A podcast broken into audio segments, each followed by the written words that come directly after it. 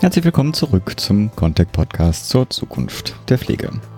Am Mikrofon wieder für Sie und für euch Philipp Schunke. Wir setzen heute unsere Sommerserie zur Bundestagswahl im September fort. Heute dazu im Interview Nadine Scheppan, Abteilungsleiterin Pflege im AOK Bundesverband. Im Interview haben wir viele Themen angesprochen, die auch weit über eine reine Bewertung der gegenwärtigen Legislaturperiode hinausgehen.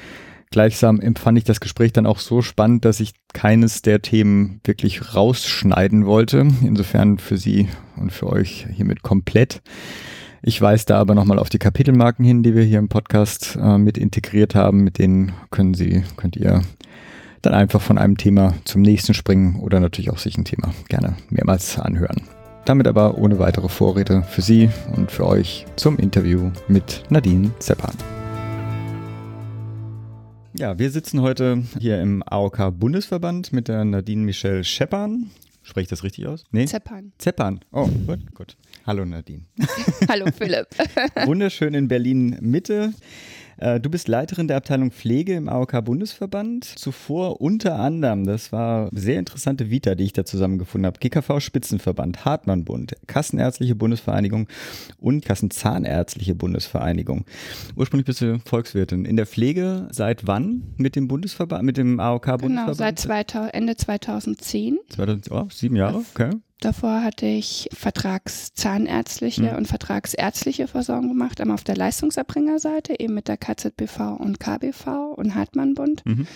Und dann für die Kassenseite beim GKV Spitzenverband. Und wie war der Einstieg in die Pflege? Spannend. Es ist auf jeden Fall nicht so klar abgegrenzt mhm. wie die vertragsärztliche und vertragszahnärztliche Versorgung. Es zeigt sich ja schon alleine die ganzen SGBs, die mhm. tangiert werden. Bei den Ärzten und Zahnärzten habe ich ja quasi wenige Paragraphen des SGB 5, vielleicht noch ein paar untergesetzliche Normen. Aber das Spannende in der Pflege ist ja, dass Pflege eigentlich mehr auch als, ist als Pflegeversicherung. Mhm und äh, die Schnittstellen zur Eingliederungshilfe, zur Hilfe zur Pflege, mhm. dann auch zu pflegenahen Themen vom Krankenversicherungsrecht. Also ja breit gebündelt, der ganze informelle Sektor, bürgerschaftliche mhm. Sektor. Also es ist schon eine spannende Herausforderung, ist auch sehr komplex. Ich glaube, das macht es eigentlich auch sehr schwierig, die Thematik. Blüm hat ja mal mhm. gesagt, pflegen kann jeder. Das glaube ich eben nicht. das ist schon schwierig auch, wenn man mhm einzelne Gesetzesänderungen sich mal anschaut, die haben ja manchmal eine Durchschlagskraft, ähm, die ja so ad hoc gar nicht ersichtlich war, ne? wo man erst hinterher auch lernt. Mhm. Und das ist schon eine Herausforderung. Ich will erstmal einen Schritt zurückgehen. Die AOK kennen ja viele. Ähm, den AOK-Bundesverband und seine Rolle, glaube ich, können schon weniger Leute richtig einschätzen. Vielleicht willst du da ein paar Worte dazu sagen. Was macht der Bundesverband für die AOK, die ja dann regional aufgestellt sind und dann natürlich, was im Bereich der Pflege dann besonders wichtig ist? Also der Bundesverband ist quasi die Klammer über unsere elf Gesellschafter, die AOKs. Die AOK ist eine Versorgerkasse vor Ort. Ne? Wir haben auch knapp 1400 Geschäftsstellen und im Bereich Pflege haben wir eigentlich zwei Funktionen. Das ist einmal die Interessen der AOKs und damit 50 Prozent der Pflegeleistungsempfänger auf Bundesebene zu vertreten. Sprich, wenn es um die Erstellung untergesetzlicher Normen geht, also den GKV-Spitzenverband zu begleiten, auch Gesetzesinitiativen zu starten, um eben Versorgung zu verbessern, Pflegesettings zu stabilisieren. Und der andere wichtige Aspekt ist dann, bei uns fängt die Arbeit manchmal auch erst dann nach dem Gesetzgebungsprozess an, nämlich das auch in Strategien, Handlungsstrategien für die AOKs zu übersetzen. Ich werde noch ein paar Links in die Shownotes reinpacken, sowohl zu euch als aber auch, ihr habt ja auch ein wissenschaftliches Institut, was dann mhm. ja quasi dann auch regelmäßig äh, ganz spannende Studien äh, herausbringt, auch im Bereich der Pflege werde ich Links reinpacken. Äh, insofern bis kann man die gerade den AOK Bundesverband auch als nicht nur Verwalter der zu Pflegenden, also der Finanzströme quasi sehen, sondern tatsächlich auch als Gestalter der Pflegeszene. Auf jeden Fall. Insofern passt ja auch die Frage und deswegen sitzen wir ja auch hier. Wir haben ja eine sehr ähm, aktive Legislaturperiode gehabt oder zumindest wird das so wahrgenommen mit den PSGs. Jetzt jüngst Generalistik auch noch dazu. Also im Pflegebereich ist ja, sagen wir mal, egal wie man die Qualität oder die Richtung bezeichnet, aber es ist auf jeden Fall mehr passiert als äh, einige Legislaturperioden davor. A, Einschätzung, ist damit quasi der, das Großteil der, der Herausforderungen, ist dem begegnet worden oder fehlt noch Wichtiges? Wie ist deine Einschätzung? Also es war eine verrückte Legislatur. Ich meine, ich bin jetzt seit 2000 in der Selbstverwaltung tätig und ich habe sowas noch nie erlebt. Also es war ja nicht nur die Treibpflegestärkungsgesetze, ich denke an das Hospiz- und Palliativgesetz, mhm. Bundesteilhabegesetz, das hat ja alles auch Schnittstellen, diverse Omnibusgesetze, wo auch Pflege immer wieder tangiert war. Und es ist eine gute Grundlage geschaffen worden, glaube ich, mit dem, insbesondere natürlich mit dem Einstieg neuer Pflegebedürftigkeitsbegriff, mit diesem umfassenderen Verständnis. Hat auch lange gedauert. Aber es ist, hat lange gedauert. Mühlen malen immer langsam in der Selbstverwaltung. Aber ich glaube, das ist äh, eine gute Ausgangsgrundlage, um eben die Pflegeversicherung weiterzuentwickeln das neue Verständnis muss ja jetzt erstmal in der Praxis ankommen. Also wir hatten ja oft, und das hört man von einzelnen Akteuren, neuer Pflegebedürftigkeitsbegriff, ist doch nur ein neues Leistungszugangsinstrument und bemisst, wie viel Geld ich äh, sozusagen aus der Pflegeversicherung bekomme, wenn ich hilfe- und pflegebedürftig bin. Und es ist eigentlich aber mehr. Also es ist ja auch ein, wir sagen ja immer Paradigmenwechsel dahinter, weg von Verrichtungsbezug hin zur Ressourcenorientierung. Und das wird jetzt eins der nächsten größeren Schritte sein. Dafür brauche ich jetzt keine gesetzgeberischen Aktivitäten, sondern da ist jetzt die Selbstverwaltung. Das ist jetzt die Konsolidierungsphase quasi dann. Gefragt. Mhm. Ne? Also ich muss den Rahmen schaffen über die Rahmenverträge, dass ich eben auch weg von dem Verrichtungsbezug komme, hin zur Ressourcenorientierung. Und dann brauche ich natürlich auch einen Sinneswandel bei den Pflegekräften am Bett. Mhm. Und ich glaube, das wird ein längerer Prozess werden. Da arbeiten wir dran. Dann gibt es jetzt auch wissenschaftliche Expertise. Wie kann man statt Verrichtungen, kann man hin zur Aufgabenbeschreibung gehen? Da wird sicherlich auch darüber nachgedacht werden müssen, wie kann man das beispielsweise in Vergütungssystematiken umswitchen, passt das Leistungskomplexsystem, was ja einen Verrichtungsbezug mhm. hat, ja, noch zu dem neuen Begriff. Die Qualitätssicherung die fußt ja im Prinzip auch auf dem neuen Verständnis. Wenn man sich die Ergebnisindikatoren nach Wingfeld et al. anguckt, haben genau das gleiche, also beim Erhebungsbogen sind es die gleichen mhm. Fragestellungen, also auch das gleiche Verständnis mhm. dahinter.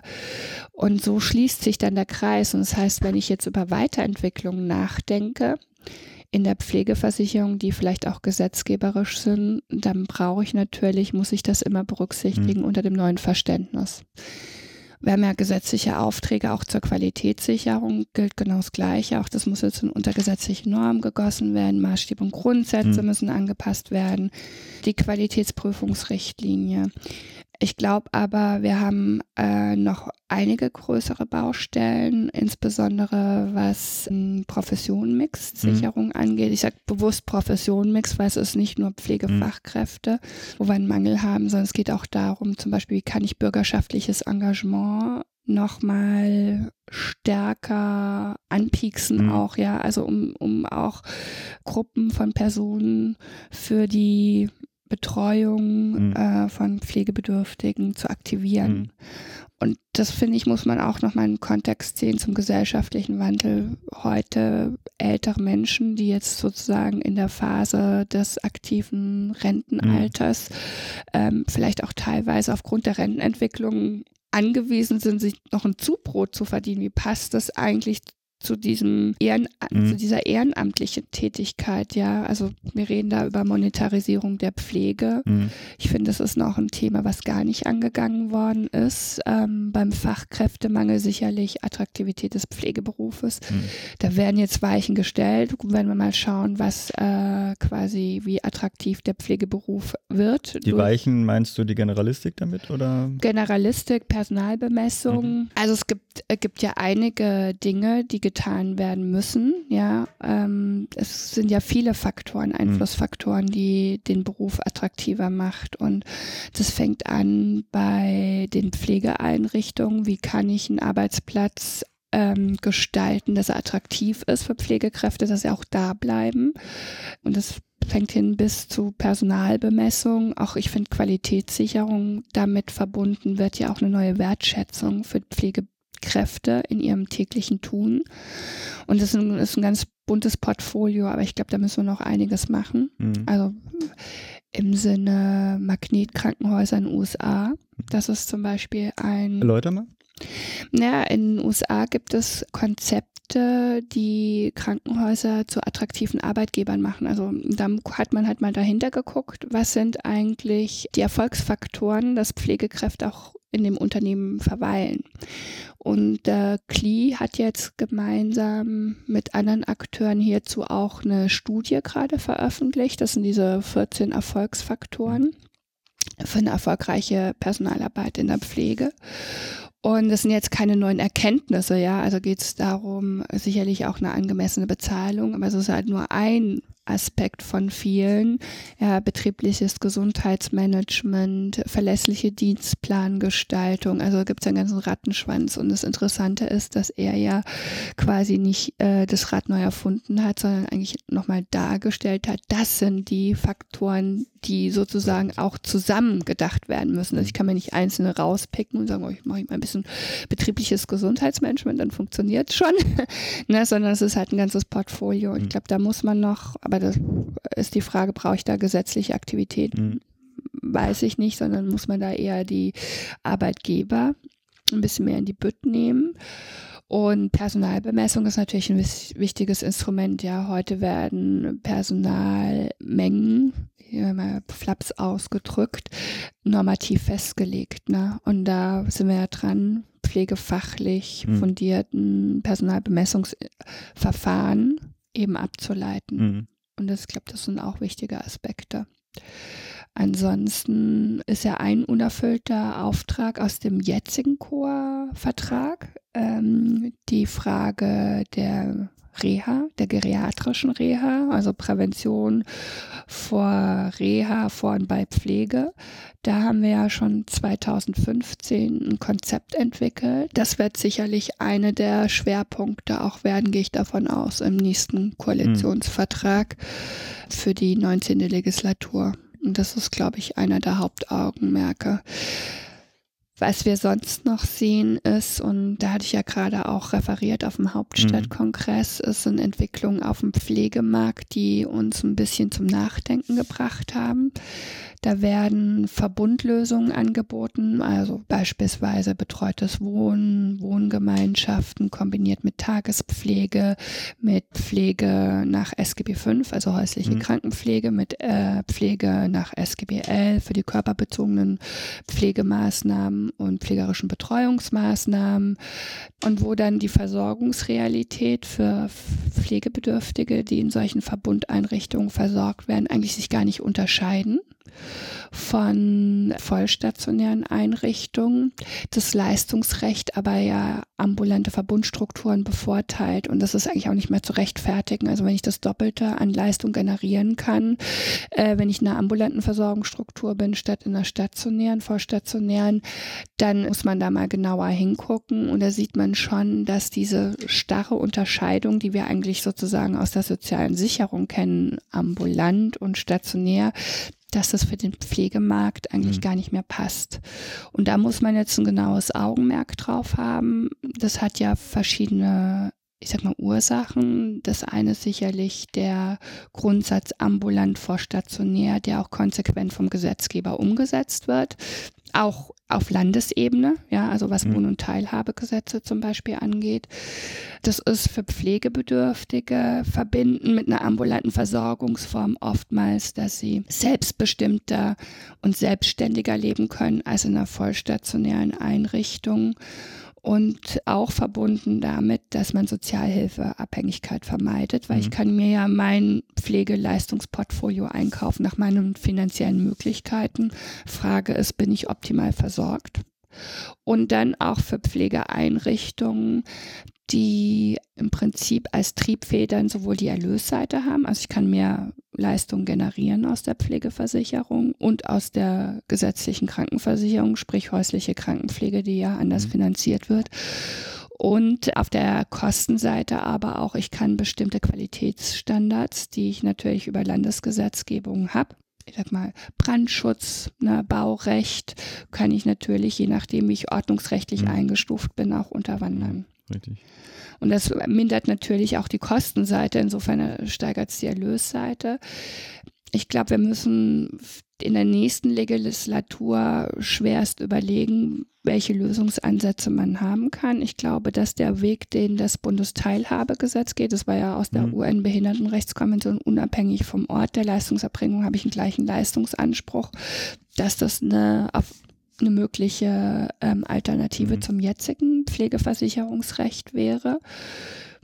Und ich glaube, wir müssten aber dann auch nochmal abgrenzen die Leistung der Pflegeversicherung von der Krankenversicherung und auch perspektivisch, das ist ja ein weiterer Baustein, das ist die, der Gestaltungswille von kommunaler Ebene. Mhm und auch die Kompetenzen von Pflegeversicherungen. Das ist, fand ich in der jetzigen Legislatur ein bisschen zurückgetreten, als es um die Stärkung der hm. Rolle der Kommune ging, ähm, sozusagen immer in den Fokus zu setzen, wie kann man die Kommune zukunftsfest machen, wie kann man sie ähm, ihr Rollenverständnis, bei manchen ist das Rollenverständnis ja schon angekommen, aber nicht bei allen, ja, was habe ich für, ein, für eine Rolle als Kommune in der Pflege und welche Kompetenzen sollte ich eigentlich einbinden seitens der mhm. Pflegeversicherung, weil da liegen auch Kompetenzen vor und jetzt eine Übertragung von Kompetenzen von einem Akteur auf den anderen macht es, glaube ich, mhm. eher schwieriger, als alle Initiativen zu ergreifen, die Arbeit besser zu vernetzen. Mhm. Mensch, da haben wir ein großes Portfolio. Och. Ich will diese Pflegetüv, äh, Pflegeheimbewertung immer, wenn du dazu was sagen möchtest. Bin da nur Klar. drüber gestolpert und ich fand das eigentlich ganz spannend. Uns geht es eigentlich nicht um den Pflegetüv. Mhm. Der Pflegetüv ist ja nur eine Qua okay, Art der genau. Qualitätsberichterstattung, mhm. sondern uns geht es eigentlich im Wesentlichen darum, die Instrumente der Qualitätssicherung neu auszurichten. Mhm. Und da haben wir im jetzigen System haben wir ein getriggert wahrscheinlich auch durch den Pflegetüv, also zu, mhm. zu, durch die Darstellung der Pflegequalität nach außen. Ja, haben wir Instrumente, die weniger berücksichtigt werden. Also zum Beispiel das interne Qualitätsmanagement spielt ja äh, im Pflegetüv keine Rolle mhm. heute. Mhm. Und das führt dazu, dass Pflegeeinrichtungen häufig ihr ganzes Qualitätsmanagement danach ausrichten, dass sie gut abschneiden im Pflegetüv.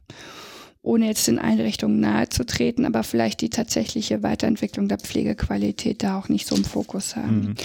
Und die Grundüberlegung, die wir mit diesem Verknüpfungsmodell eigentlich verbinden, ist, dass wir vier Instrumente haben der Qualitätssicherung. Wir haben einmal das interne Qualitätsmanagement.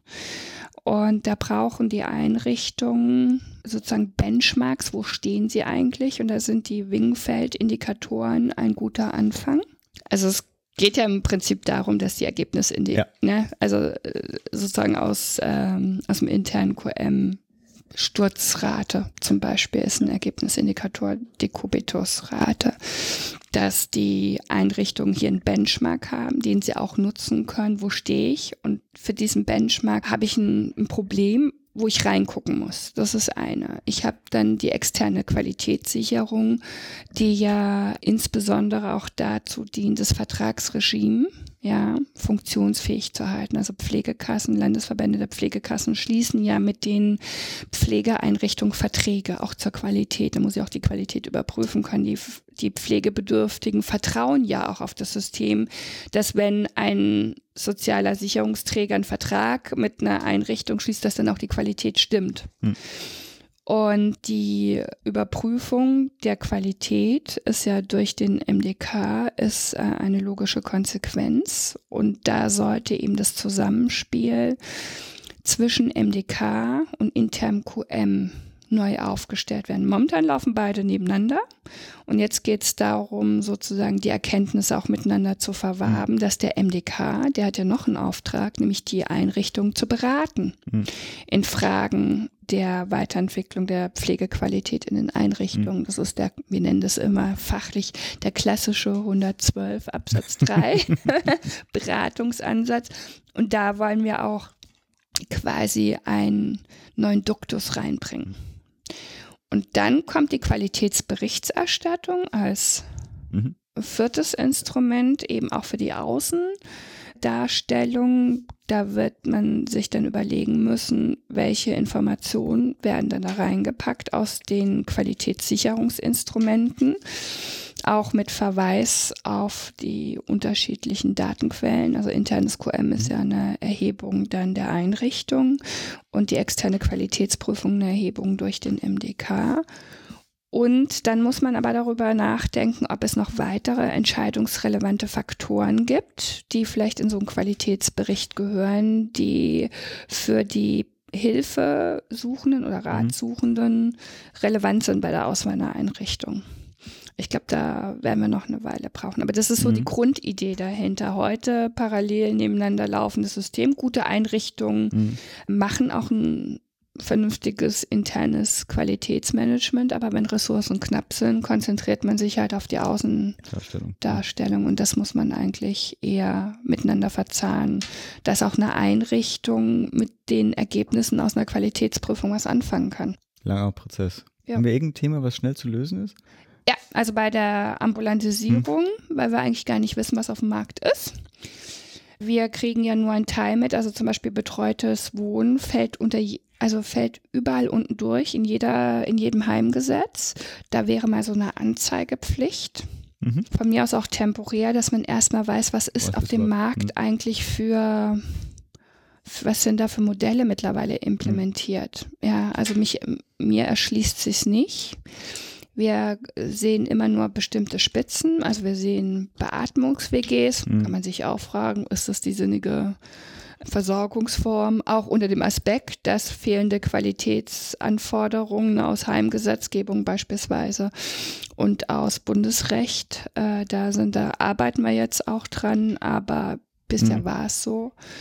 Da könnte man durchaus schon mal eine schnelle Lösung dann werden wir noch diese Episode schnell veröffentlichen. Vielleicht wird es ja sogar diese Legislaturperiode noch was.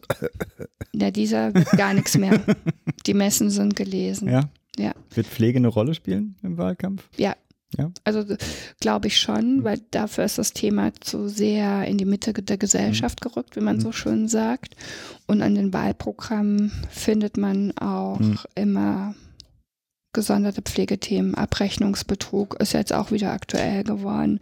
Wir haben Prüfinstrumente bekommen, aber ob die ausreichen, die wir jetzt bekommen haben, um mafiöse Strukturen. Mhm. Ja, Dazu packe ich auch noch ein paar Links rein, äh, ja. äh, weil jetzt vor ein paar Wochen ging das ja ziemlich breit durch die Presse mit diesen, äh, wie haben sie es genannt, äh, osteuropäisch-russische äh, Pflegemafia Eurasische. so. Eurasisch hatten es genommen. Genau. Ja, das ist, das Problem ist ja schon länger bekannt. Mhm. Und ähm, da hatten wir ja auch diverse Instrumente gefordert, ähm, beispielsweise, dass man eine zentral geführte Datenbank hat, mhm.